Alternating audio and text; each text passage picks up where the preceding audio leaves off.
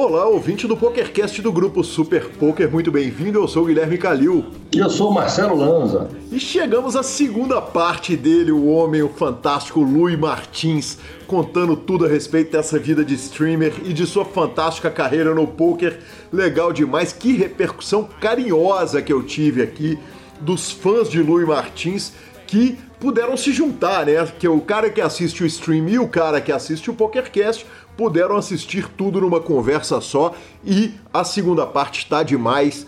Então convido a vocês a ouvirem esse programa e temos um novo patrocinador, Marcelo Lanza. Que rufem os tambores. Exatamente, o novo patrocinador é o Poker for Fun, um projeto completamente inovador. Uh, é um projeto de home game, ele é exclusivo para jogadores recreativos e ele tem a função de criar um ambiente agradável ali, onde o jogador pode sentar, fazer a ficha durar, é, não enfrentar profissional. É, o projeto é comandado pelo nosso querido Gustavo Eronville, ele que cuida do nosso home game, né? E, e, e cuida da galera lá no grupo do Telegram. E, uh, cara, temos que admitir o seguinte, né? Que texto maravilhoso são as perguntas frequentes para entender se você é ou não o jogador com perfil do Poker for Fun. Então a gente convida a você, telespectador, a entrar, clicar lá no, no, no telefone que está na descrição dos nossos programas e chamar o gigante Gustavo Eronville para jogar poker com os recreativos. Legal demais. Falaremos mais sobre isso nesse e em outros programas, Marcelo Lanza. Exatamente, senhor. É só chamar o gigante, você forçou. Eu forcei, eu forcei. É, é. estatura não é. O, voz é um grande talento. Um grande talento. Exatamente. Um, um rapaz bonito, inclusive. Rapaz bonito, mas. Bom pai, bom marido. Isso. Muito trabalhador, profissional. Mas gigante não dá. É, é verdade, é verdade. Então retira o gigante. retira o gigante. E a gente começa lembrando que para ouvir um podcast, você pode procurar Super Poker em qualquer agregador de podcasts. Estamos também no Spotify, no Deezer, no YouTube. E esses dias me avisaram que a Amazon tá com a Amazon Music que toca podcasts, então tô correndo atrás para incluir a gente lá no Amazon Podcast Player, nos indique, nos dê 5 estrelas, troque suas fichas pelo Fichas.net. O PokerCast é trazido por você pela Five Card Secrets, a sua escola de poker, e pelo Poker for Fun, de recreativos para recreativos. Perguntas, participações, sugestões, promoções e comentários. O nosso e-mail é pokercast.gruposuperpoker.com.br, Instagram e Twitter, arroba e arroba Lanzamaia. Nosso telefone é 31 975 18 9609 para você mandar áudios de até um minuto que a gente tem o maior prazer de colocar no ar e também para você poder entrar no nosso grupo do Telegram. Bom, jogo teve algum? Lanzinha, joguei, cara, joguei. Eu tô estudando Omaha, né? Tô lá com o Thiago Paulo na Five Card Secrets, aprendendo, inclusive, vale lembrar, últimas horas de Black Friday. Eu, eu vou te falar o seguinte: pode ser que na hora que esse programa tiver pro ar que já acabou a Black Friday, mas quem sabe o ouvinte me dá aquela ligada e eu discuto com ele para vender até quarta, quinta-feira, é capaz de eu conseguir dar uma negociada com ele no descontinho. Uh, de qualquer forma, cara, joguei um, um cashzinho de Omaha, joguei menos do que eu gostaria, mas naturalmente deu bom. Naturalmente deu bom. Uai, eu tô aprendendo, tô estudando. Tô estudando, não pode ser diferente, meu patrão Lanza.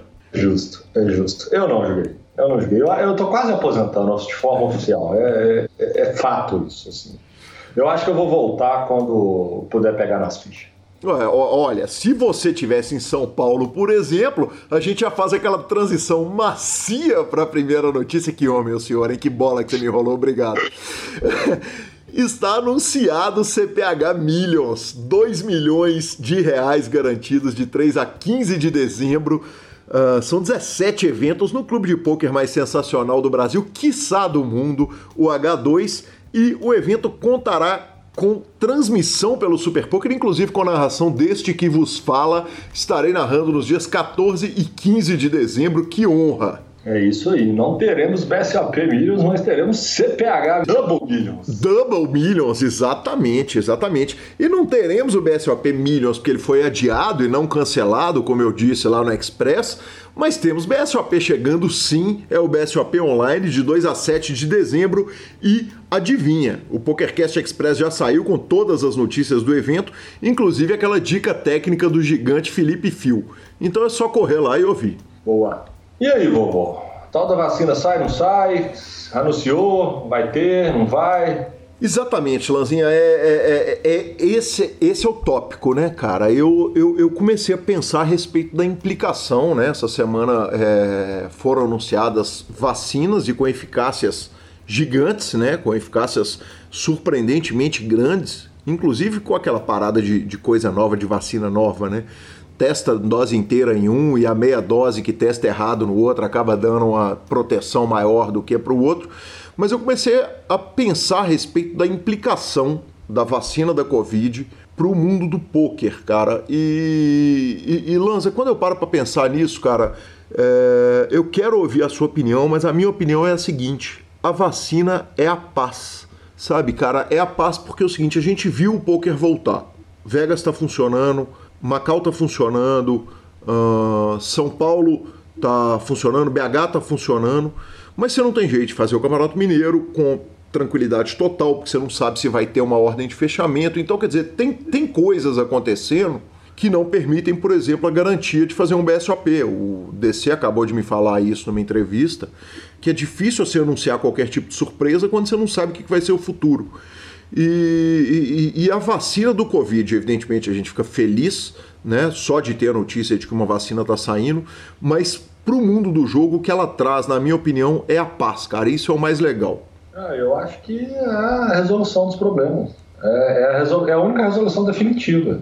É... Como você não tem uma cura para a doença, vamos falar assim, né? Você pega, toma um remédio, cura, ou você mata a doença, a vacina é o, é o que existe. Então, ela é a liberdade total, ela é carnaval na rua, ela é três dias bebendo na rua, abraçando os outros.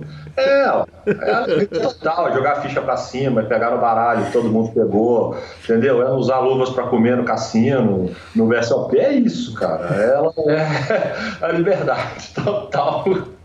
Ai, que demais. Beijar na boca de quem a gente não conhece bem. é, é, é, é, lambida no sorvete alheio, enfim, né, velho? É, é a vida normal. É, é, pedir um trago do cigarro do coleguinha. exatamente, exatamente. Cara, é, é, isso. É isso. Eu acho que essa, essa implicação, é, quando, quando saiu a notícia da vacina, me deu uma paz que eu falei, cara, agora eu vislumbro um evento acontecer com paz né, eventos grandes acontecerem e, e, os organizadores terem tranquilidade. Eu acho que só você poder dimensionar, porque obviamente o número de doses de vacina em escala mundial que isso vai tomar demora um tempo e tal, mas você ter, aí você começa a ter norte, né? E como uhum. você começa a ter norte, você começa a poder programar as coisas com mais tranquilidade. E aí, meu filho, é correr para abraço. Exatamente. E a gente vai, pra, vai fazendo aquela transição, mais uma vez, aquela transição macia para um grande evento misto, né? Que ele começa online e termina ao vivo. E nós já tratamos de todos os problemas possíveis a respeito da WSOP que vai acontecer, que vai ter etapa ao vivo em Rosvadov, vai ter etapa ao vivo no Rio, Agora que a gente já tratou de todos os problemas, vamos fazer o seguinte: o main event está acontecendo, já temos brasileiros classificados e soltamos foguete, né, Marcelo Lanza? Tá na hora de parar para olhar, de olhar os problemas, torcer para dar tudo certo e soltar foguete, porque a etapa da GG já começou e, e, e, já temos três brasileiros classificados, sendo eles Bruno Boteon, Luan Felipe e Yuri Martins no dia 2 do main event. Exatamente, um dia dois com 246 entradas e 10 mil dólares. Né? Uma belíssima. Eu, eu, eu achei bem ok, viu, é, o número de entradas do, da largada do dia 1, um, na verdade, né? Eu preciso admitir que não, viu, Lanzinho? Achei pouco, para te falar a verdade. É... Se a gente multiplicasse por 3, a gente teria ali por volta de 750 inscritos, né? Um número que eu considero muito pequeno, mas me tranquiliza um negócio que acontece no ao vivo e acontece no online que é o fato do jogador de pôquer deixar tudo sempre para a última hora, né? Então eu acho que o eu, eu, pegaria com a maior tranquilidade, sei que você não vai pegar essa aposta, é, mas pegaria com a maior tranquilidade que o dia 1A é o menor dos três dias com toda certeza. É, mas nós temos que considerar que pode ser, você pode não achar um número tão bom, mas eu não sei como é que é o valor do reiki e tal, mas em números brutos, nós temos 2 milhões e 460 mil dólares de, de prize. No, de cara, de, de dia 1A. Nada. Entendeu? Então, tipo, a paçoca é gigantesca. O número, ele já nasce, já é grande, óbvio, é o maior de todos, mas você, eu acho que ele encorpa. É, sem dúvida, ele significa. é isso aí, a FT acontece no dia 15 de dezembro no Kings Cassino, lá em Rosvadov, na República Tcheca, e o Heads Up dia 30 de dezembro no, no Cassino Rio, em Las Vegas, se o vencedor for maior de 21 anos de idade e der tudo certo, senão eles vão remarcar essa parada. O confronto final vale 1 kk, 1 milhão de dólares adicionados pela GG Poker, a WSOP e o Grupo Caesars. Por falar em grandes torneios online, o Rodrigo Celouan cravou o main event do Battle of Malta na GG Poker, um field de 7.789 pessoas.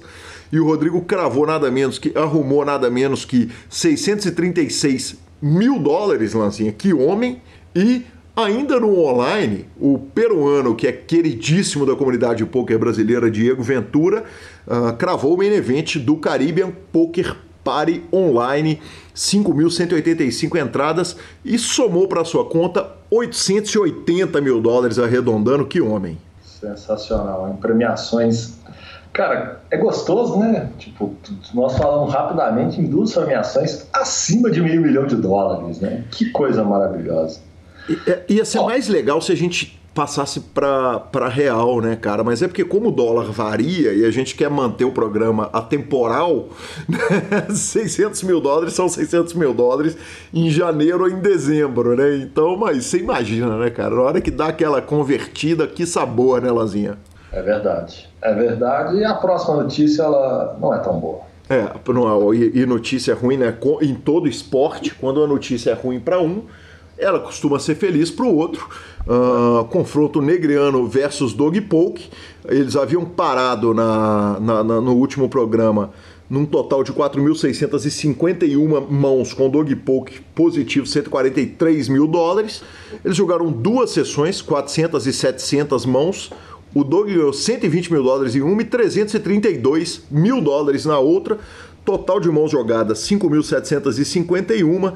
Total, Dog Poke na frente 600. 600 mil dólares, né? 596, 600 mil dólares. 15 bains, Marcelo Lanza. agora pôs frente. Agora pôs frente. Agora pôs frente e apertou. É.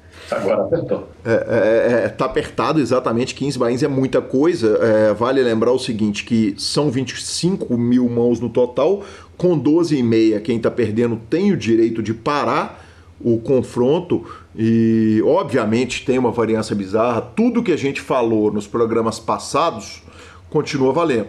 Né? Não tem nada definido. 15 bains é totalmente possível do, do Daniel Negrano virar. Mas quem ficou assustado com isso, Marcelo Lanza, foi o Doyle Bronson, que falou o seguinte: que a uh, dele. Eu acredito que a partida entre Polk e Daniel Negrano é o fim do No Limit Holding. Eu não tinha ideia de que essa nova forma de jogar é tão forte. Qualquer jogador seria maluco de jogar é, com outro se ele não tivesse informação. Nunca imaginei que seria dessa forma. O Doug Polk respondeu o seguinte para o Doyle: falou, olha, é, é, vagarosamente, isso vai acontecer em todos os jogos, uh, inclusive para os Mixed Games. O poker é um jogo onde os humanos não podem ganhar do computador.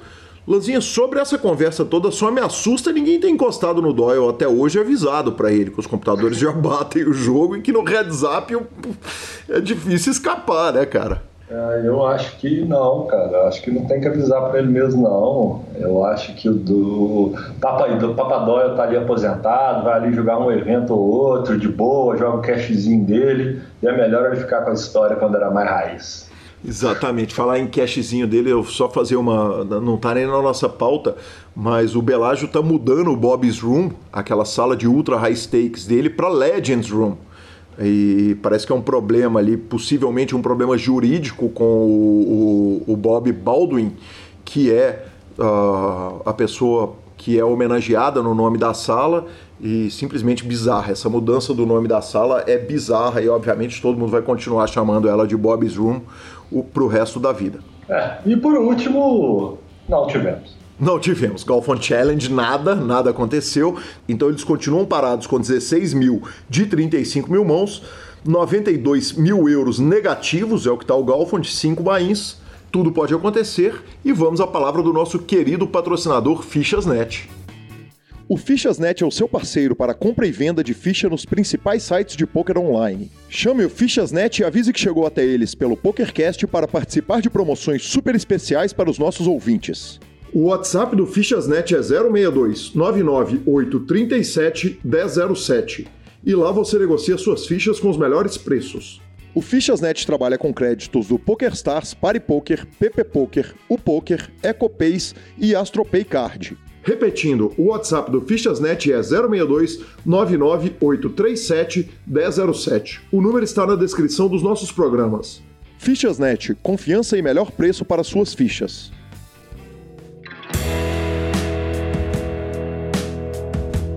Vou começar a falar de stream, porque agora nós estamos na segunda metade do programa e, e, evidentemente virou um programa de duas partes.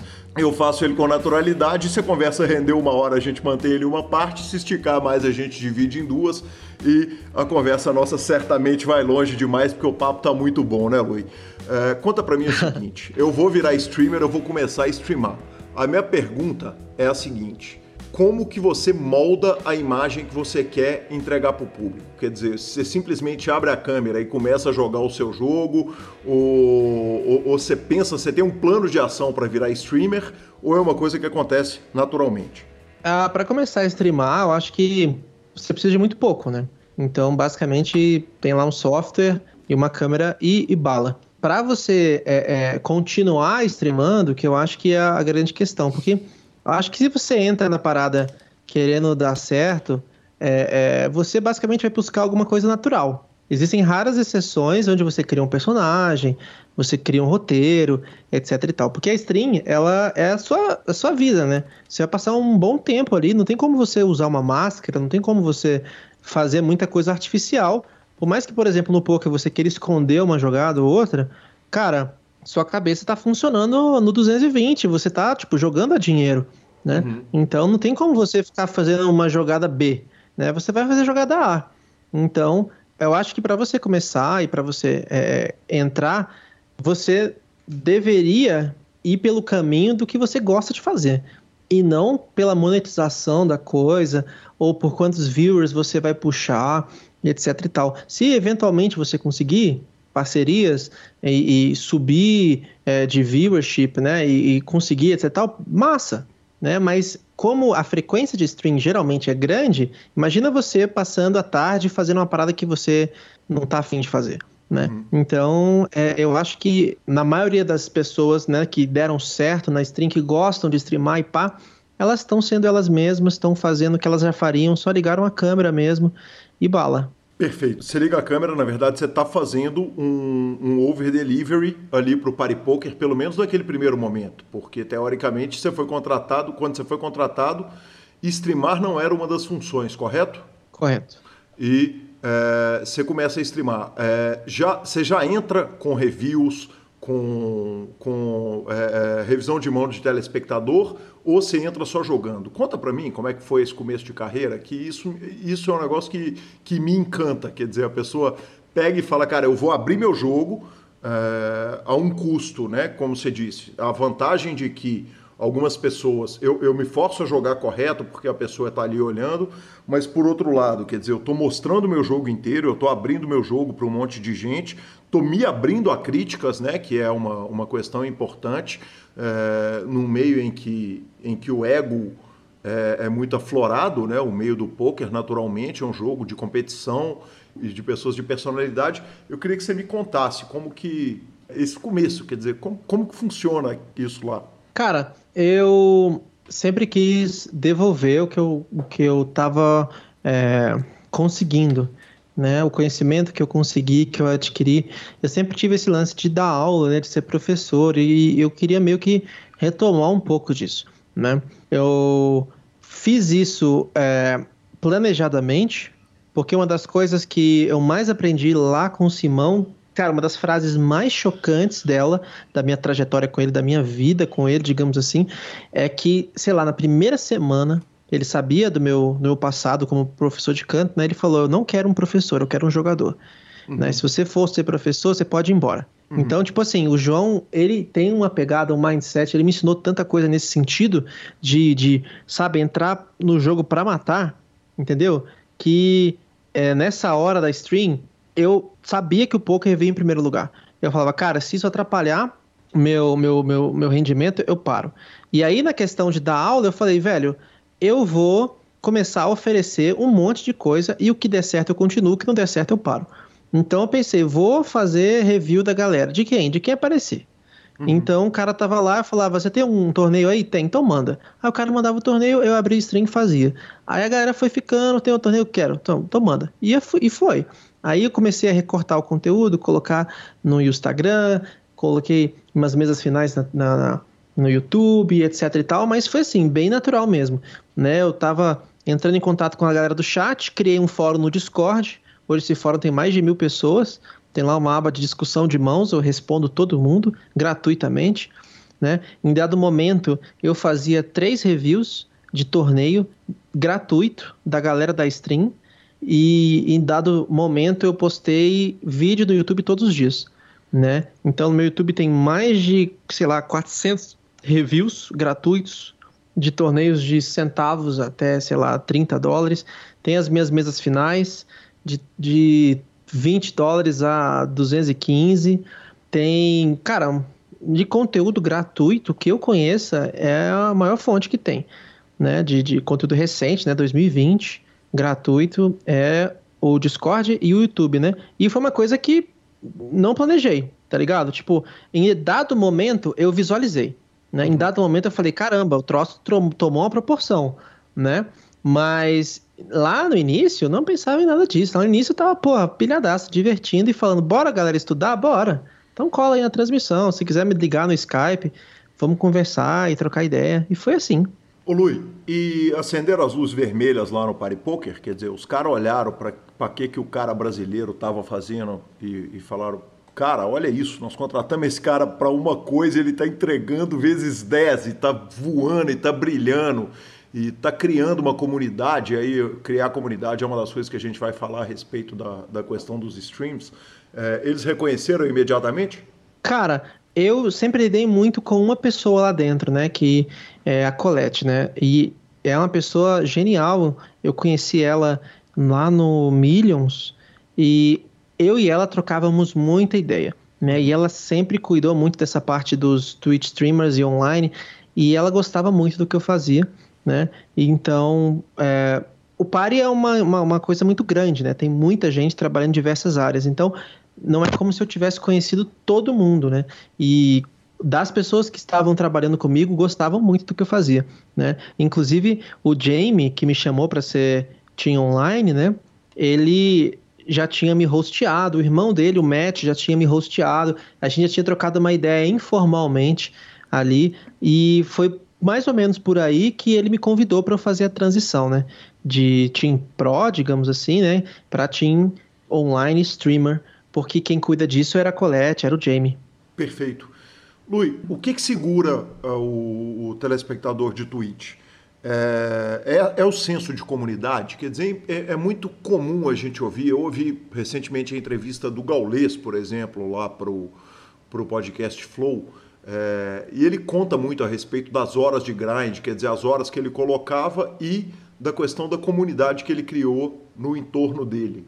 E, e é muito impressionante, né? Porque a, a, relação do telespectador com o streamer, ela, em muitas coisas, ela lembra a relação do cara com o podcaster. Né? Que ele está ali ouvindo tantas horas que ele passa a ser amigo daquela pessoa que nem, que nem a conhece, né?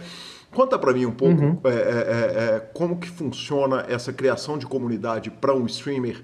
Cara, eu acho que é bem isso. Você atrai umas pessoas que se identificam com você uhum. e essas pessoas voltam.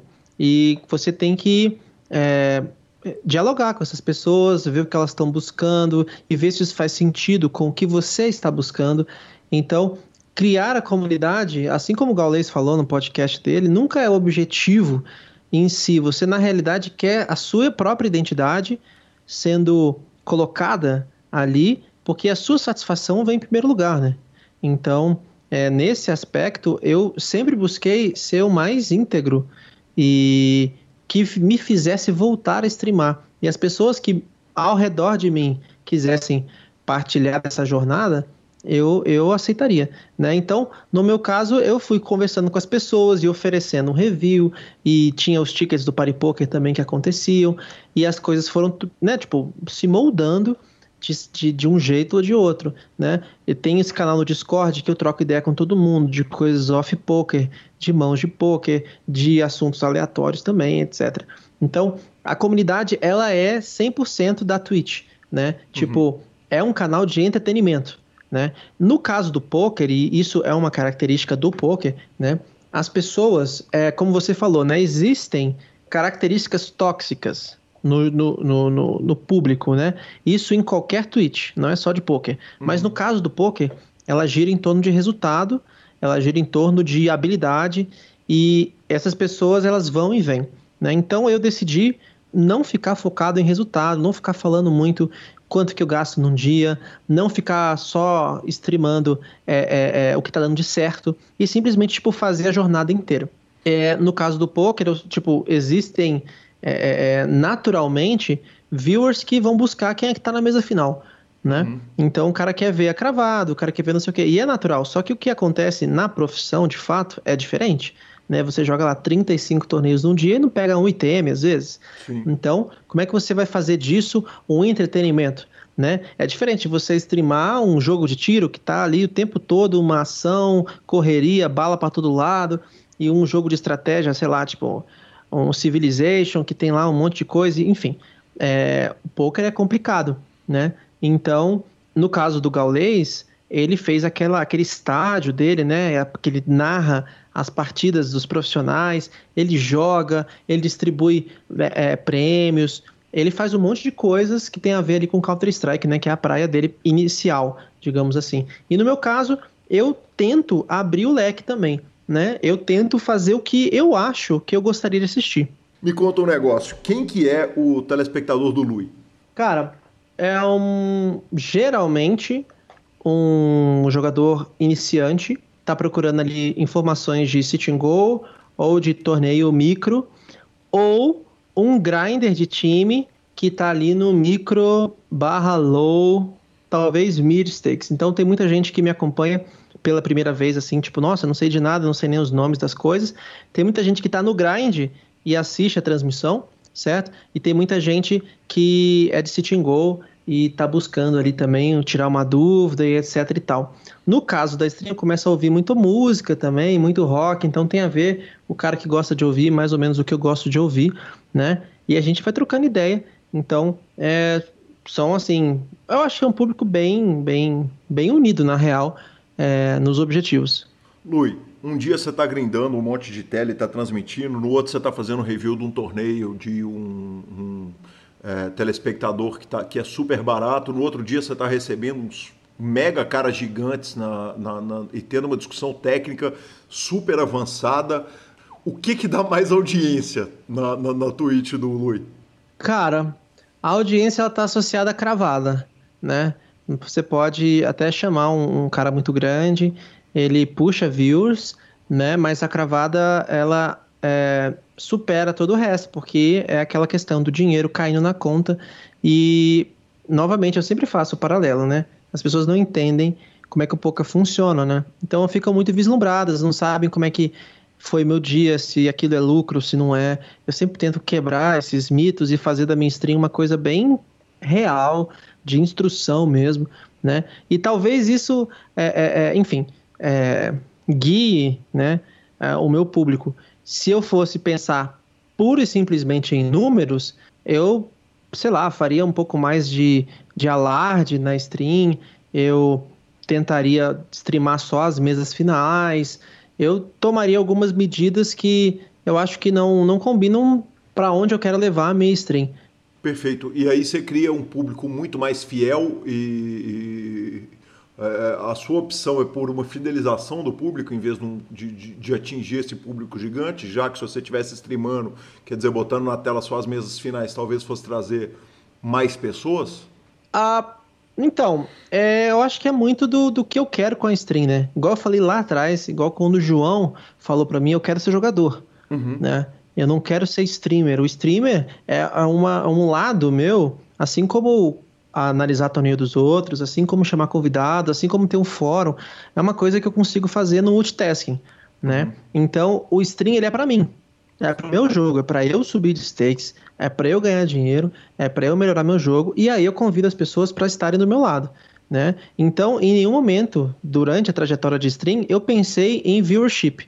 Eu pensei em aumentar ou diminuir ou manter a quantidade de pessoas que me assistem, né? Então, é, eu pensei em fazer o meu melhor, eu pensei em divulgar o Paripoca durante o período do contrato, né, da melhor forma possível e produzir como ninguém, né? Tipo assim, tem muito, muito material produzido e mas o meu norte é, é, não era uma coisa só, né? Então, tipo assim, óbvio que eu quero trazer pessoas para me assistir.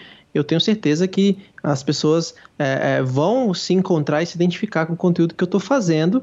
E se não encontrar, tudo bem. Mas isso é um pedaço do todo.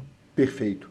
Lui, é, o, o, o, streamer ele, ele pega um público muito específico né, do jogo. É, não é todo telespectador de poker que topa sentar para ver um cara jogando poker online. Né? É, como você disse, o, a stream de poker ela não tem tiro, não tem bala para todo lado. E aí você tem o dia que você vai fazer review de mão, vai discutir como que uma mão é jogada. Conta para mim qual é a sua percepção da função do streamer no poker, na comunidade do poker como um todo. Eu acho que o stream ele tá aí para mostrar como é que é a rotina, né? Uhum. Para desmistificar um monte de, de conceitos e ideias daquele que só segue é, é, o site das cravadas de notícia, que só pega ali, tipo, quem é que ganhou tal torneio e tal dia. Não entende que o cara tá no make-up, por exemplo. O cara às vezes cravou um torneio de 10k, mas que no dia ele se inscreveu em 15k torneios. Uhum. Então naquele dia ele tava 5k down né? Então acho que o stream é essa, esse novo contato, essa nova mídia, né? E a função é trazer esse poker moderno, aonde todo mundo continua tendo acesso à informação, mas agora mais informação do que nunca, né? Você não está distante do grinder. Você, por exemplo, pode ter acesso ao BCB, um cara que está falando lá N idiomas, dando aula, jogando torneio de 10 mil dólares. Né? E você pode olhar o que o cara está fazendo. Você pode também olhar um cara que está grindando sit and go, fazendo desafio de 10 dólares para mil dólares, ou 10 dólares para 10 mil dólares, e, está lá dentro da, da, da, rotina dele, da realidade dele, é, buscando os objetivos dele. Então, acho que a função da stream ela é multifacetada. Né? Ela traz para o poker essa, essa conexão e uma diversidade. Perfeito. Lui, é, a troca entre streamers é um negócio que eu acho muito legal. É, quer dizer, eu, eu, eu, vejo um streamer falar, ah, eu vou passar, é, é, tem o nome, né? Uh, a questão de quando, quando o cara vai é fazer uma raid, um host? Fazer um host, exatamente. Quer dizer, o cara faz um, um host para o outro, o outro faz o host para um. É, me conta como que funciona essa, essa comunidade de streamers, quer dizer, como é que vocês conversam, como é que vocês se entendem e, e, e fazem essa troca? Ah, cara, isso é muito legal, né? Tipo, você acaba conhecendo um monte de gente que você não conheceria através do host, né? Você dá uma observada lá quem é que tá streamando ao mesmo tempo que você e você não quer, tipo, desligar a programação para aquelas pessoas que estão te acompanhando, né? Você vê quem faz um conteúdo próximo do seu, que você também gosta de assistir, e você passa o bastão, digamos assim, né? Então o comando é super simples ali, você digita barra host, o nome da pessoa, e vai. Né? Então foi assim que eu conheci várias pessoas dentro da, do cenário do poker, da Twitch. E, pô, essas, esses contatos acabam indo para outras mensagens que a gente pode trocar para fazer materiais, né? Tipo assim, você faz o host com fulano e depois vocês querem fazer um material juntos, uma entrevista, um review. E é um. Não seria um acordo de cavalheiros, não. É tipo assim, uma bondade mesmo que você faz. Né? Não custa muita coisa, para o teu público é bom e é super fácil. Lui, e que fique claro o seguinte: as perguntas todas são porque o universo do, do, do stream é um universo tão distante para mim, né? Eu, eu acompanho pouco e eu fui acompanhar o Lui é, agora recentemente, exatamente para poder preparar a entrevista, e eu fiquei realmente encantado. É, e, e, e, é realmente um mundo que para mim ele é muito distante. Assistir a stream de poker ela não é, é ela é um exercício diferente né, do que a gente está acostumado a ver uhum. ali no Poker Go, nos, uhum. é, nas transmissões normalmente. É, é, é, realmente muito diferente, é, é muito curioso para mim. Me conta um negócio. A Twitch bate no poker? A gente viu o Daniel Negrano ser banido da Twitch depois de falar com o, um, um, um, telespectador queria arrancar os dentes da boca e enfiar naquele lugar e tal, baniu uhum. e depois desbaniu. Como que é a relação do Twitch com o poker? Cara, eu acho que é uma relação muito boa. É, nesse exemplo específico aí, o, Daniel, ele comeu muita mosca, né? Porque um das, dos segredos da Twitch, digamos assim, do streaming, é você alimentar o chat com o que você escolhe alimentar. Então, muitos comentários vão aparecer e se você começar a ler todos em voz alta, você vai dar alimento para os trolls né? Os caras vão começar a falar o que eles querem falar, porque na internet todo mundo é valentão, né? Na internet todo mundo fala o que quer e etc e tal. Então vem um cara no seu chat falando o que ele tem a falar. Se uhum. você dá pilha para esse cara, ele volta e com amigos. Se você não dá pilha, o cara some. Então o que, que o Daniel fez naquele spot? Tinha um monte de gente elogiando e gostando, e sabe, e querendo ver ele transmitir e tal, mas tinha lá um cara enchendo o saco né? E aí ele começou a ler todos os comentários desse cara, ele começou a ficar emocionalmente envolvido, o cara parece que falou da esposa dele. E assim, o cara pode ser um garoto de 12 anos ali do outro lado, tipo, sentado com as pernas para cima comendo cheetos, entendeu? Tipo assim, foda-se, o, o Daniel Negrano mandou muito mal, né? E aí, o que, que a Twitch vai fazer? Pô, a Twitch vai banir o cara. Então, não tem nada a ver com poker em específico, esse caso do Daniel Negrano. É porque não tem como o cara xingar e, e né, e ofender e levar pro lado pessoal. É muito ruim para a imagem da Twitch. Eu acho que o poker em si, né, a aba poker na Twitch, ela é muito legal. Tem um monte de gente, todos os tamanhos, todas as modalidades. E, é, cara, é super fácil de você assistir, super fácil de você começar. Então, eu não acho que existe um tipo de perseguição ou alguma coisa diferente por parte da Twitch. Pelo contrário, eu só acho que é, no caso específico do, do Daniel, inclusive ele tiltou recentemente, não sei se você viu, ele tiltou sim. na entrevista desse do, do, último do Dog Poker. Aham, uhum, sim. Ele, ele tiltou. Né, eles fizeram uma ligação né? na Skype. É, exato. Ele achava que não estava online, só que ele estava, ele começou a tiltar. Então, tipo assim, parece que ele é tiltado, né? Uma, é o que eu te falei lá no início, a Twitch, quando você streama, não dá para você esconder as coisas, né? Ele tinha uma imagem de um garotão, né? O Kid Poker, o cara que é, pô, conversa com todo mundo, boa boa praça, né, que chama, né, e etc e tal. Todo mundo tinha algum bife, né, algum, algum, algum, alguma treta com o Phil Helmut, né? O Phil Helmut é um cara tiltado, o Phil Helmut é um cara que xinga, é um cara que, né, usa da, da personalidade dele, do, do tamanho dele para conseguir o que quer, é um cara que é mais fácil de você, né, visualizar ali algumas, alguns pontos. Eu, o Daniel Negrano não, né? O Daniel Negrano, na teoria, ele era um cara ali um pouco diferente nesse aspecto. Só que não, né? Na Twitch, não tem como, né, velho? Se você tilta quando toma bad beat, se você tilta como não sei o que, vai passar. Sim. Né? Então, o que a gente tem visto nesses últimos tempos é isso.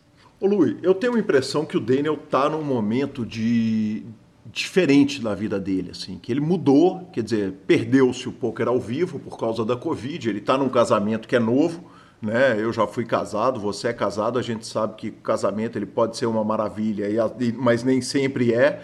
E, e às vezes é, ele, a gente tem momentos de caos ali. Então, quer dizer, é, no caso de uma vida tão mudada quanto ele, é, acaba mostrando muito, né? Quer dizer, na hora que ele vai fazer a transmissão ao vivo, acaba ficando claro tudo ali, né? Uhum, exatamente. É isso mesmo. É bem isso.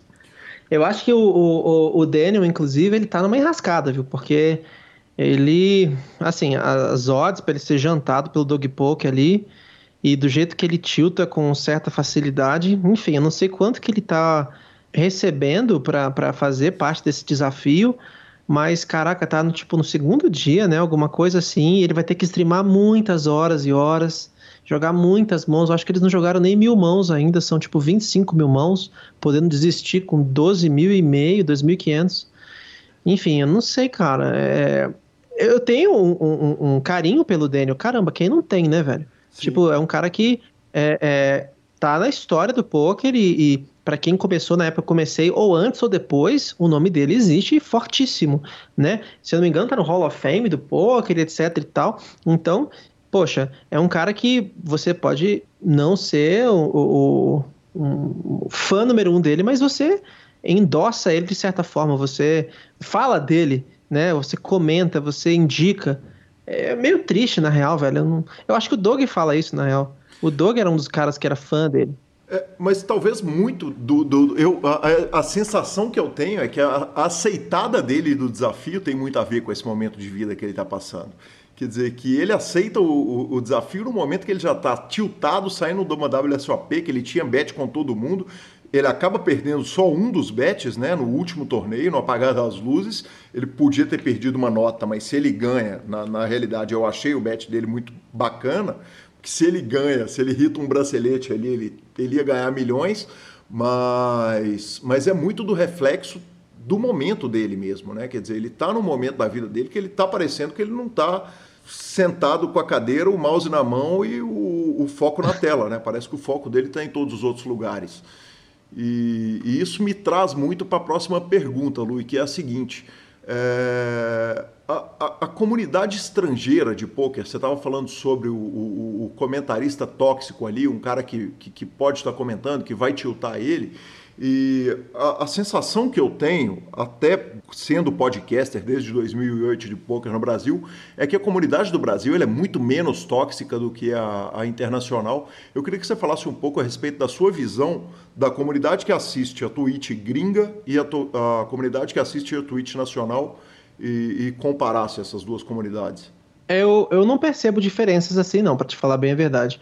É, a, a, as comunidades dos streamers são muito diferentes entre si. Então, eu poderia falar que ah, o streamer tal de poker tem uma comunidade um pouco mais tóxica, já o streamer tal de poker tem uma comunidade menos tóxica. Então, você vê que cada chat tem as características do streamer.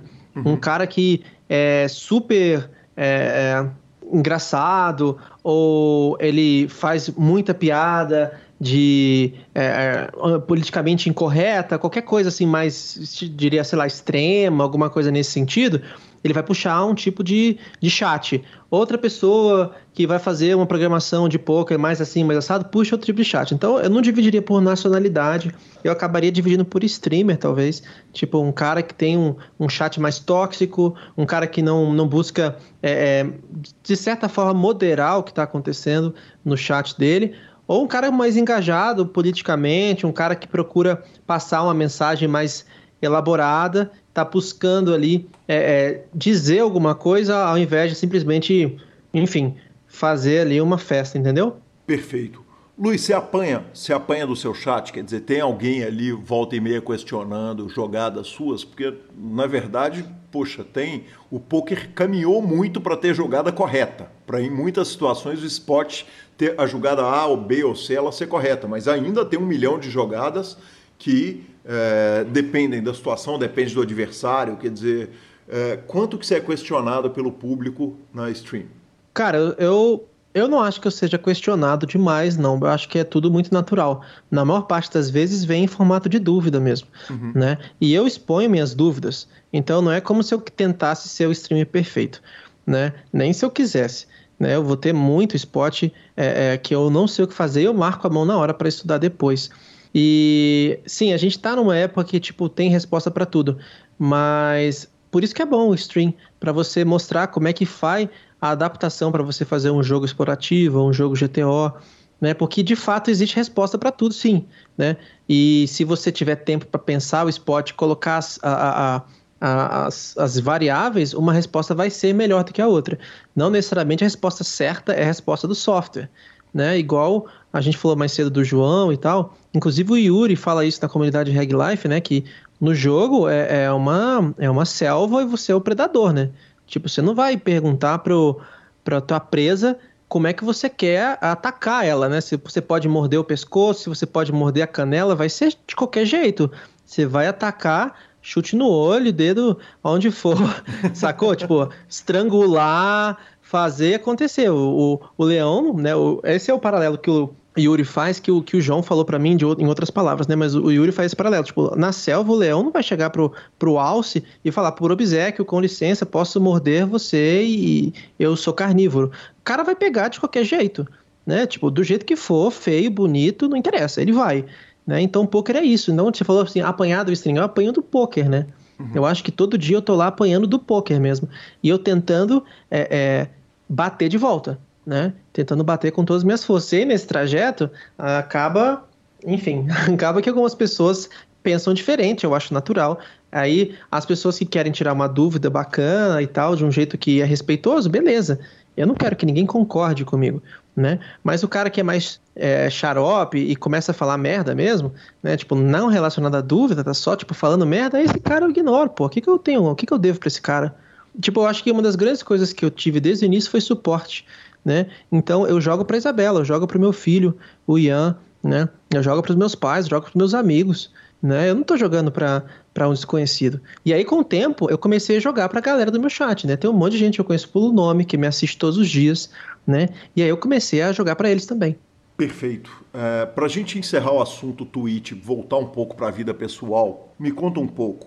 Eu vi que você perde muito vídeo por direito autoral, né, Lui? É, você tá ali, às vezes, ouvindo música e tal, e a grande verdade, eu estava ouvindo num podcast sobre podcasts, é, e vou dar crédito, é o, é o podcast da Radiofobia, o Alotênica, do Léo Lopes, ele contando o seguinte, cara, se você está usando alguma coisa que não é seu direito, eles podem te cortar do ar. Então, antigamente tinha uma lenda urbana de que você podia usar até 10 segundos de uma música que tivesse dono que não teria problema, ou de uma fala de um filme e tal. E hoje em dia é o seguinte, o, o, a detecção, inclusive, ela é automática, né? Você bota uma música de fundo ali, no exterior, se você botar um vídeo no Instagram com música de fundo que está tocando na sua balada e a música tiver dono, eles já cortam o áudio do vídeo, desmonetizam e tal. É, e, e, e, se acaba perdendo um material muito precioso, né? Na hora que a gente vai atrás do, do dos seus vídeos, tem muita coisa que está com áudio cortado, que os caras estão cortando ali, que você fala, putz, olha que pecado isso. É, é doído, você vê isso acontecer? É doído, sim. Eu, eu tô ciente do que tá rolando, né? Tipo, existem canais assim, de streamers que a gente conversa sobre como que. É, é, como é que a gente pega uma playlist que não tenha problema nem nada. Então a solução que eu tive foi de quando fazer uma mesa final, eu botar um áudio sem copyright, né? Tem umas playlists lá no YouTube. E aí nessa hora eu paro a playlist que eu tô ouvindo, um metálico, alguma coisa que tá rolando, eu dou um stop Aí eu ponho uma, uma música meio genérica ali e tal, e continuo na narração.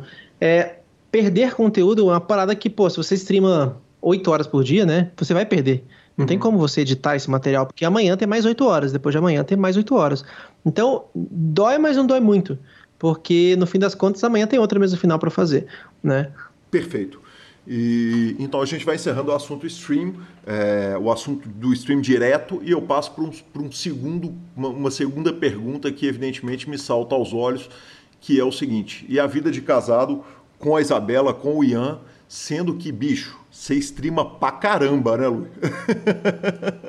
Conta pra mim como é que é essa, essa paciência infinita dessa santa que, por tudo que você nos contou, segurou a onda na hora que precisou, te aguentou indo pra Floripa e agora aguenta o marido streamer na, ao vivo pro mundo inteiro ali. É, essa, essa pergunta aí eu tenho que mandar pra Isabela, cara, porque eu também não sei, não. Minha rotina, velho, na pandemia, ela é uma rotina bem bizarra. Se você ah, cara, é, começando do fim do grind, meu grind termina 11h30 mais ou menos, quando não tem uma mesa final muito tardia. Uhum. Aí eu fico com a Isabela, assisto um, uma série, alguma coisa assim, a gente geralmente fica uma hora, uma hora e meia ali juntos. E aí a Isabela vai dormir porque ela trabalha pela manhã. Uhum. Então eu fico acordado até umas três e eu vou rodar algumas mãos, eu vou fazer algum tipo de edição de vídeo, é, fazer um thumbnail e postar um vídeo no YouTube. E aí, das três até as sete e meia, oito horas, eu durmo e aí o Ian acorda. Uhum. Sem contar das vezes que o Ian acorda de madrugada, que eu vou pro quarto dele, né? Tipo, ele me desperta ali no meio, que ele acordou, é normal. E aí eu vou, faço ele dormir. À noite, a madrugada é minha também, né? Uhum. E aí eu volto para dormir. Aí quando ele acorda, eu fico com ele até as três da tarde, que é o período que a Isabela trabalha. A Isabela trabalha de 8 às 2. Uhum. E aí eu vou, cuido dele lá de manhã, a gente acorda, brinca, eu dou banho nele, faço o almoço dele, o café da manhã dele, etc e tal. Às vezes peço comida, às vezes a gente brinca na casa dos avós e tal, mas ele é a minha responsabilidade até ela liberar do trabalho. E aí quando ela libera o trabalho, eu basicamente tomo um banho e começo a jogar. Então, das 3 às 11h30 eu tô streamando. E aí acabou o dia. Perfeito. Isso é... daí cinco vezes por semana. Se é ouvinte do PokerCast, você já ouviu essa frase a respeito de tantas pessoas e agora eu trago ela para você. Que homem! Não, é uma coisa que é, eu acho um mal isso, sabia? É uma coisa da pandemia mesmo, né? Um over, um, como é que chama? Um burnout, né? Não, não, não digo que, que isso devia acontecer no longo prazo, não. Mas na pandemia eu me vi fazendo isso, né? Mas eu acho que é temporário. Inclusive, meus planos para o ano que vem não, não, não, não são tão é, pesados no sentido de produção de conteúdo, não. Eu quero continuar produzindo, mas só deixar isso bem claro que é, existe sim um momento para você correr atrás, para você fazer muito, muito em pouco, né? Tipo, dormir pouco, é, trabalhar muito, etc e tal, mas só deixando claro que isso daí não, não é legal, não. O Luiz me conta um negócio. É... Acaba de acabar o contrato com o Pare, né? É, o contrato com o Pare Poker acabou Isso. de encerrar. Como que é, como que o Luiz vislumbra a vida no pós-Pare? Cara, eu tô muito feliz. Eu nunca joguei tão bem. Eu nunca tive tanta gente boa dentro do poker, é, numericamente falando, e qualidade também, né? Tem, eu falei brevemente da comunidade Reg Life, eu não citei ainda o Caneoia e o Cave, não falei do Like a Boss, né? Do Taigueira, do Tauan e do Renato. Não falei do Rui, não falei do Dan, que não é o Dan Almeida, é o Dan Yamaki, são pessoas que estudam comigo. Então, tipo, esse ano foi incrível para mim dentro do poker. Apesar de estar tá rolando essa rotina bizarra, uhum. é, eu consegui estudar com muita gente legal. Faltou falar do Breno também, do time A2DS, é, AD2S. Então, tipo, cara, eu tô muito, muito esperançoso para 2021. Acho que eu vou conseguir subir o ABI para onde eu quero subir todo fim de contrato rola uma ansiedade, né? Um medinho. Tipo, poxa, como é que vai ser agora, etc e tal. Mas eu acho natural. Não poderia ser diferente, né? Mas eu já tive muitas conversas com vários desses jogadores aí que eu citei, com meus familiares, e tá tudo bem. É um fim de um ciclo, vai começar um novo. Tem altos projetos engatilhados para coisas legais de poker, coisas off-poker também. Então, eu tô bem feliz, cara. Tô bem feliz, Isabela também tá muito, muito feliz. Eu acho que vai ser um ano muito foda. Ô Luiz, o senhor está sendo cantado por todo mundo? Quer dizer, já tem site aí cantando, como, como diz em São Paulo, de chaveco, ou como a gente diz aqui em Belo Horizonte, te mascando? Se tivesse, eu não poderia falar, então. Perfeito, que coisa maravilhosa, né? Falar isso para jogador de pôquer já é uma tão mais resposta do que para qualquer outra comunidade. Obrigado. Lui, é, a gente vai caminhando para a reta final da entrevista e tem duas perguntas que eu preciso fazer que chamam de, a, a nossa conversa lá na primeira parte, lá no começo. É, conta para mim. Uh, você é um cara que falou de punk, falou de metal, falou de metálica e, e na foto aqui do, do, do, Skype tá parecendo que o malandro tá cantando samba, porque tem um violão de corda de nylon é, do seu lado, junto com você com um pandeiro na mão. Como que a é. música faz presença hoje no Luiz Martins? Cara, é, eu canto o tempo todo, né, velho? Meu filho é um papagaio também. Se você um dia tiver por perto para vir aqui em casa para conhecer ele. Então, tipo, eu acordo cantando naturalmente, ele tá falando comigo cantando. É, cara, filho, a gente nem entrou nesse mérito que daria, tipo, mais umas 20 horas, né? Uhum. Mas eu sou pilhado, velho, pilhado. Então, eu tava comentando com você que eu passo para ele um monte de coisa das antigas, assim, que eu assistia, né? Então, ele sabe cantar a música do Jiraya. Ele sabe cantar a música do Jasper, um dos Power Rangers. Eu toco piano para ele todo dia. É, a gente faz tudo cantando, tudo brincando, tudo, sabe? Cara, é foda. Nessa parte da música, tipo, vem para fazer ele dormir, para fazer ele acordar. É, eu assisto, é, eu ouço ao jogar. Tipo, cara, a música tá o tempo todo, velho. Né? A, a, apesar de eu ter saído da profissão, né, da aula de canto e tal, a Isabela ainda dá aula, dá aula ainda, né? Uhum. Então a Isabela tem um curso, inclusive, online de, de, de de canto, né? E ela dá aula todo sábado, etc e tal. Então, cara, música é tudo, velho. Música tá o tempo todo, velho. Você sobe no palco, Lui? Cara, então, é uma das coisas que eu menos fiz, na real, foi subir no palco. A Isabela, ela sempre foi solista. né? A Isabela cantava para grupos de é, teatro musical, ela cantava em casamento, ela cantava em é, muitos eventos é, é, assim, onde tipo, ah, eu quero que você cante a sua voz. Eu já sempre fui um cara um pouco mais envergonhado, um cara que gostava de cantar em coral, cantava de canta, gostava de cantar com uma galera. Então, os eventos que eu cantava era tipo cantata de Natal, era um show de um grupo que eu fazia parte específica, acontecia tipo uma, duas vezes ao ano, a gente preparava um repertório e, e apresentava aqui localmente né? Então, tipo, meu meu contato com o palco, ele foi bem pequeno comparado com o meu contato com a técnica e com a aula em si, né? Perfeito. O que não vai impedir de eu devendo a visita que eu tô a Brasília, né? Falei com o Vascão e o que não vai impedir de quando eu for aí a gente fazer algum barulho de alguma forma, né? Com certeza. Não, jamais, jamais. Lu, a última pergunta que eu preciso te fazer é o seguinte, cara. Você me contou que o Bruno te apresentou o poker, te voltou para o poker, te fez fazer o, o, curso do João Simão em Belo Horizonte, você foi e ele ficou. O Bruno joga poker até hoje? Qual é a relação dele com o jogo? O Bruno joga poker até hoje bem pouco. Ele mudou de Brasília e a vida dele foi seguindo o rumo da TI mesmo, né? A esposa dele também na área, etc e tal, o filho dele tá ali crescendo e pá. Mas ele é apaixonado pelo jogo, mas ele não tem tempo pro jogo eu deixei para ele todas as portas abertas. Ele é um cara que, tanto fora do poker, ele pode contar comigo para o que ele quiser, né? Então, é, enfim, eu tô à disposição para ele, dele, né? Tipo, mas é, enfim, eu entendo que não dá para ele fazer um investimento muito focado nisso agora. Ele tem um carinho gigante, ele é um mega torcedor seu, quer dizer, vai para a reta final, vai abrir aquele Sunday Million na reta final, vai fazer a torcida? Sim, sim. Ele sempre manda mensagem, ele acompanha as notícias e ele tá por dentro do jogo no sentido da rotina. Ele sabe que não é tudo glória, né? Então ele aparece na stream de vez em quando, manda um alô e sempre que eu tenho oportunidade eu agradeço ele porque ele foi um dos caras que, que me colocou nesse trilho.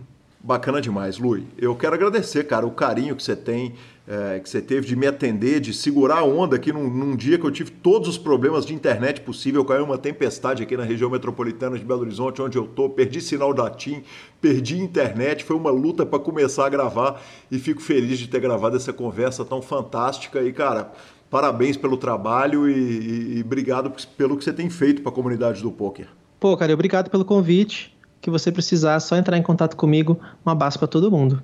Perfeito, muito obrigado. E quem quiser seguir o Lui, é Lui Martins em todas as redes sociais, inclusive para quem quiser fazer o curso da Isabela, né, Lui? Quiser procurar aquela aula de canto, tá em tempo, né? Exato.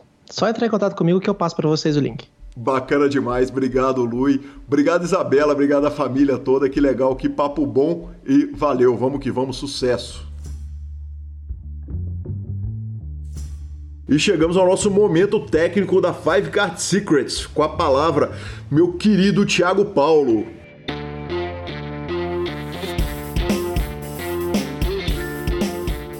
E chegamos ao nosso bloco técnico com o Thiago Paulo da Five Card Secrets. Thiago, conta para o nosso ouvinte qual é a dica de hoje. Fala Guilherme, então hoje eu vou trazer uma informação bem interessante para vocês e para os ouvintes. A gente vai falar sobre o VPIP. Que de acha esse de VPIP? As pessoas têm dúvida que realmente é essa sigla e o que ela representa. Então hoje a gente vai dirimir essas dúvidas todas. Bom, VPIP vem do inglês, né, o Voluntary Put Money in Pot, que é basicamente as vezes em que você coloca dinheiro voluntariamente no pote, né? Traduzindo em português já fica fácil o entendimento. Mas exemplificando é quando somos o small blind e completamos um blind, nós somos o Big Blind, defendemos o nosso blind, se alguém né, dá um raise, por exemplo, ou quando a gente está em outras posições e limpa ou dá raise, ou, enfim, gasta um dinheiro ali para poder entrar no pote, né, a grosso modo. E a grande discussão é a faixa de VPIP que a gente deve estar. É um assunto um pouco complexo, divergente, mas eu vou mostrar aqui para vocês a, a, minha ideia e as considerações até para dar um norte, principalmente para os jogadores iniciantes. Que considero uma faixa boa de VPIP. Bom, jogadores iniciantes eu considero ali de 25% a 40%. E quanto mais você tem experiência de pós-flop, você pode abrir um pouco o seu range, porque você vai ter uma jogabilidade pós-flop e você vai, né, consequentemente, aumentando seu VPP. Então, o jogador comecei a jogar agora, tem que manter uma faixa baixa, tem que realmente jogar muito por valor, porque você ainda não vai ter uma experiência muito boa de pós-flop. Então, ficar ali na faixa entre 25% a 40%, jogadores iniciantes intermediários. Para chegar a um nível de 50% de VPP, realmente tem que ser um jogador bem experiente de pós-flop, que faça bastante move, que não dependa realmente só do valor das suas cartas. Aí realmente pode chegar numa faixa de 50%. Acima de 50% é meio questionável, porque realmente está abrindo muito seu range. Então vamos ter cuidado. A galera aí, o ouvinte que está ouvindo aí, que tem um VPIP 70%, vamos repensar nessa seleção pré-flop. E o grande lance do VPIP é que ele é um dos quesitos para a gente identificar jogadores fracos. Eu vou mostrar aqui no drop sobre adversários e quais são todos os quesitos, né, para a gente identificar um jogador fraco. Às vezes a galera só pensa no VPP, mas na verdade existem outros critérios, mas o VPP não deixa de ser. Por último, quero salientar aí que realmente para a gente jogar com VPP abaixo de 20%, só se realmente a gente adotar a estratégia short stack, também falaremos aqui que estratégia short stack é essa, mas já adianto que 20% só se seguir a risca uma estratégia em que você joga com um stack bem reduzido e o problema dela é que a gente fica muito explorável, né? Praticamente os jogadores que jogam contra a gente já sabem o nosso range. Valeu, Guilherme. Então essa é a dica do ouvinte de hoje. Para mais informações, siga o Five Card Secrets nas redes sociais. Muito obrigado, Thiago Paulo.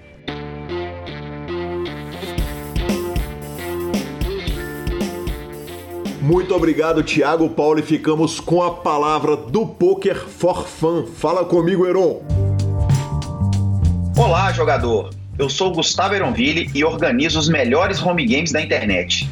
Eu tô aqui para apresentar a vocês essa super novidade, o Poker for Fun. O Poker for Fun é um clube exclusivamente dedicado aos jogadores recreativos de poker. Nosso foco é ser um ambiente leve e descontraído para que você possa jogar com outros jogadores não profissionais enquanto se diverte e aprende o jogo. Para conhecer nossos termos e condições, me chama no WhatsApp 31 9 9928 2881. Repetindo, nosso telefone é 31 99928 2881. O número está na descrição deste programa. E veja se você tem tudo o que precisa para participar do home game mais divertido do PP Poker. Poker for Fun, de recreativos para recreativos. E vamos às nossas redes sociais, quando já abro agradecendo ao Fernando Carvalho pelo presente que ele me deu. Tinha um aplicativo que é aquele famoso HUD de vida, né? Um aplicativo de meditação mágico que ele não estava usando, pagou por um ano inteiro, falou, Calil, usa aí, velho, de presente. Então, aquele presentaço melhorou minha vida instantâneo. Muito obrigado ao nosso querido Fernando Carvalho. Uh, Lanzinha, não temos áudio não, cara, mas temos um vídeo maravilhoso. Olha aqui que o Vinícius Nogueira nos mandou. Vocês vão entender o seguinte, o vídeo é só ele filmando uma caixinha de som e dizendo o seguinte. Alexa, toque Super Poker Podcast. Aqui está Super Poker Portal Esportivo em Apple Podcasts, reproduzindo o episódio mais recente, PokerCast, episódio 144, Luiz Martins, Parte 01. Olá, ouvinte, muito bem-vindo ao PokerCast do grupo. Demais, hein, Marcelo Lanza? Ah, danado já está na Alexa. Demais, exatamente, cara. Eu fiquei emocionadíssimo, emocionadíssimo. Estamos sendo reconhecidos pela inteligência artificial. Justo. Muito bacana, obrigado Vinícius, legal demais, eu achei fantástico. Me deu vontade de comprar uma caixinha só para eu poder mandar ouvir. Essa eu tenho, eu tenho mais de uma. Ah, que homem! eu acho ela fenomenal. Eu acho ela algo bizarramente maravilhoso. Que legal, cara, que legal. Eu tenho um pouco de incômodo com coisas me ouvindo por conta própria no meio da minha casa, então eu, eu não deixo assim. Desliga a Siri do seu telefone. Ela já é desligada, ela, ela só é acessada por botão. Eu tenho esse incômodo na minha vida. É, assisti muito Black Mirror para deixar isso ligado. Eu recebi uma mensagem do Olimpinho falando o seguinte: Você sabe o significado original das cartas de um baralho? As 52 cartas são iguais às 52 semanas do ano. As duas cores significam dia e noite, os quatro naipes para as quatro estações do ano e 13 semanas por temporada. São 12 cartas judiciais representando os 12 meses. Se somarmos cada uma das cartas, As mais As mais As mais As, 2, 2, 2 e tal, não sei o que, teremos 364. O jogo de cartas é um calendário agrícola que nos falava das semanas e das estações do ano. A cada nova temporada era a Semana do Rei, seguida da Semana, semana da Rainha, do Valete e assim por diante. Até que a Semana do As muda a estação e começa com uma nova cor. Os coringas foram usados em anos bissextos. Você sabia disso? Artigo copiado de Humberto Bochenek. O Olimpinho falou, mandou para mim e falou: Gui, eu não sei se esse troço é verdade, não, mas curioso é. Eu falei, Olimpinho, eu também acho que eu, a gente teria ouvido falar disso. O é um cara que gosta muito de cultura de jogo, mas eu fui dar um Google, Lanzinho, algumas coisas, eu, é, é, é meio. É, essa origem ela é meio é, duvidosa, mas, mas tem isso na internet, né? É que o fato que tem a velha lenda, né? De que se tá na internet deve ser verdade, né? Internet tem laranja cura olheira e, e, e o laranja dá olheira, né? Então, enfim, é difícil, é difícil acreditar em coisas que estão na internet assim, mas que valeu a curiosidade, valeu, hein?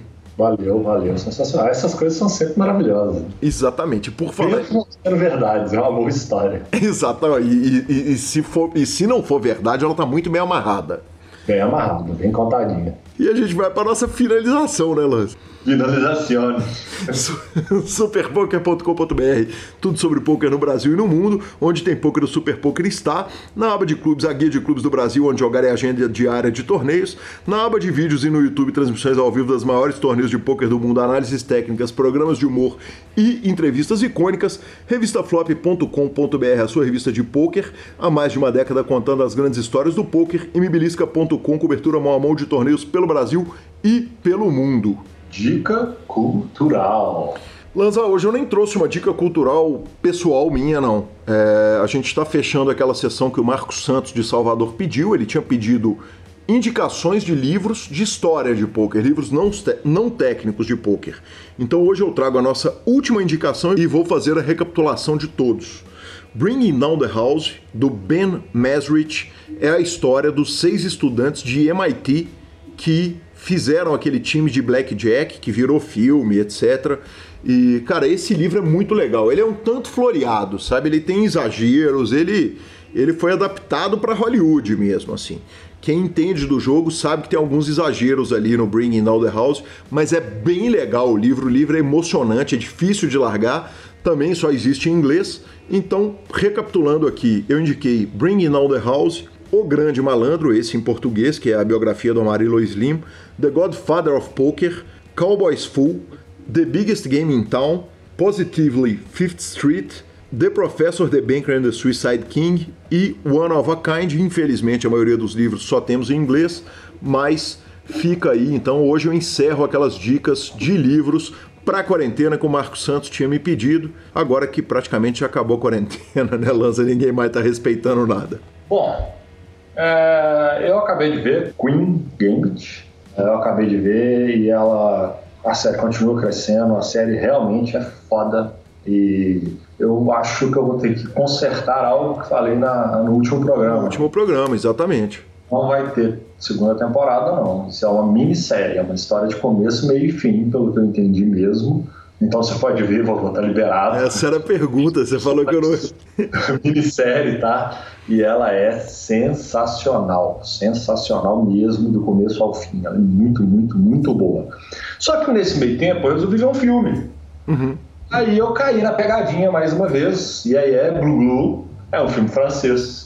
Que, que onda de filme francês, hein, professor? Parabéns. Mas ele aparece na tela ali, ele tava ali e tal. Chama Bronx o filme. É um policial, é, é uma turma, uns policiais que cuidam de gangues e os capeta. Inclusive, o filme é muito bem feito, muito bem amarrado, bem filmado. É, curti a ideia geral do filme, curti tudo, apenas eu não curti o desenrolar. No final, o desenrolar ali, aquela história toda, eu queria, eu precisava de falar, eu precisava de dar spoiler. Então, assim, eu aconselho, quem quiser ver o filme, eu aconselho a turma a ver o filme. O filme, ele tem 1 hora e 56 minutos. Então, quando der ali aproximadamente 1 hora e 38, você fala, porra, top, filmão, desliga e vai embora feliz. É, últimos 20, não faça isso. Jesus, como consegue? Cara, os franceses me surpreendem no final de filme. É oficial. arroba Gui Calil e arroba Lanza Maia são os nossos Instagrams e Twitters. Nos indiquem, nos dê 5 estrelas. Troque suas fichas sempre pelo Fichas.net. Desvende todos os segredos do Omar de 5 cartas com a Five Card Secrets. E Poker for Fun, o seu jogo de recreativos para recreativos. A edição é do fantástico Rodolfo Vidal, que hoje teve trabalho. Gravamos segunda à noite, teve trabalho, Rodolfão, hein? Teve trabalho, teve trabalho. Grande abraço, moçada, e até a próxima semana. Valeu!